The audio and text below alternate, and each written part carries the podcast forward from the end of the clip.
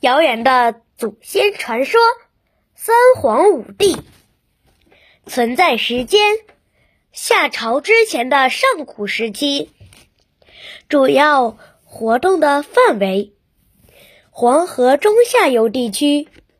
主要的首领：伏羲、炎帝、黄帝和舜。说到五国古代，那总离不开三国五帝的传说。那么，你知道三皇五帝都是谁吗？相传，中国最早的帝王是开天辟地的盘古。盘古以后就便是三皇五帝了。三皇一般认为是伏羲氏、燧人氏和神农氏。相传伏羲氏是人头蛇身的上古创世神，他是一个非常聪明的人，教人们用火烹煮，用网。打鸟，让人们学会从事渔猎畜牧。同时，他也发明了最早的乐器瑟，创造了中国最早的技术文字八卦。他还制定了最原始的婚姻规定，男女双方必须通过结婚仪式才能生孩子，并且男女必须固定自己的配偶。终生都不能改变，并让人们以他养的植物、动物居所、官职为姓。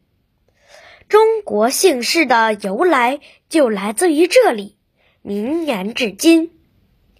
相传燧人是发明了钻木取火的方法，即用硬木棒摩擦木头取火。这种方法教会了人们人工取火。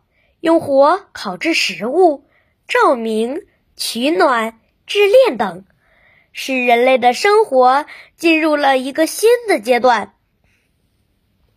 神农氏是上古时期姜姓部落的首领，人们称他为炎帝。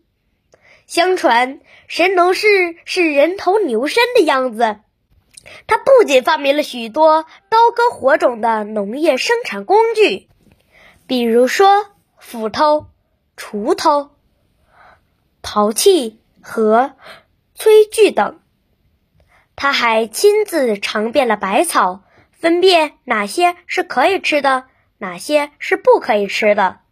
因为时常会尝到有毒的植物，他曾经有几次昏死了过去。我们日常生活中喝到的茶，据说就是神农氏发现的。因此，神农氏堪称为我国中医药方方面的始祖。五帝是继承三皇之后的贤能之士，具体是哪五个人，史学界一直有争议。本书根据汉代司马迁所著的《史记》所记载，采用黄帝、颛顼、帝喾、尧舜禹五个人之说。黄帝本名为公孙轩辕，是上古华夏部落的首领，击败了向中原地区扩张领土的九陵部落，并击死了部落的首领蚩尤，统一了中原各部落。相传，黄帝在位期间，黄帝的妻子罗祖发现了蚕丝纺织。臣子仓颉发现了文字，后来黄帝、炎帝的后代逐渐与各个部落融合，形成了中华民族。我们自称为炎黄子孙，也是这样由来的。